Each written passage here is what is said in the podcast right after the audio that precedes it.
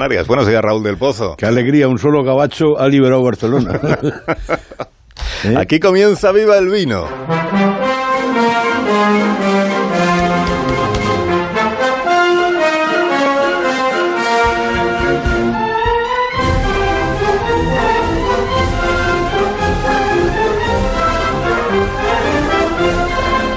Cuando tú quieras, maestro. El oro el oro es, dice el bardo, la vil ramera que enloquece a los pueblos.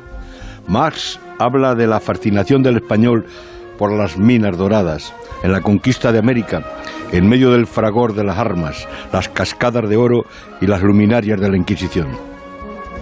Ha ocurrido muchas veces que cuadrillas de rateros se han apoderado del Estado para esquilmar el oro y hasta la llanura.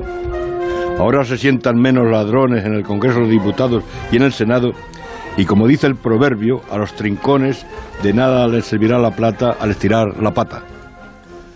Muchos están en la trena y les van a dejar sin panocha. Pero por eso ahora los diputados tienen que hacer declaración de bienes, se les sigue la pista.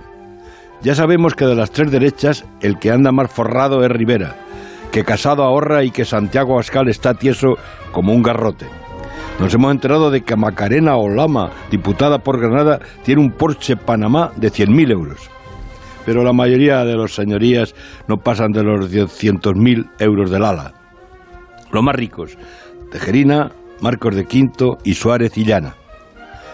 Los españoles pensaron que lo que no hiciera el dinero no lo haría el diablo, y la España imperial transcurría entre la quiebra a pesar del oro de las Indias.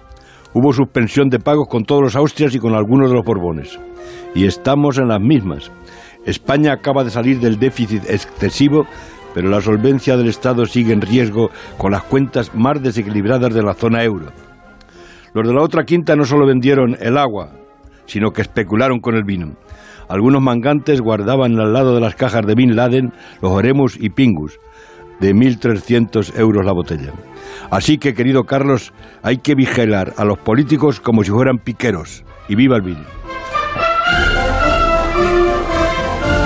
Que tengas un viernes estupendo, Raúl. Un abrazo, Carlos. Luego te veo en la tele, que sé que vas a salir, Ancho. Vamos a ver si me dejan. muy guapo.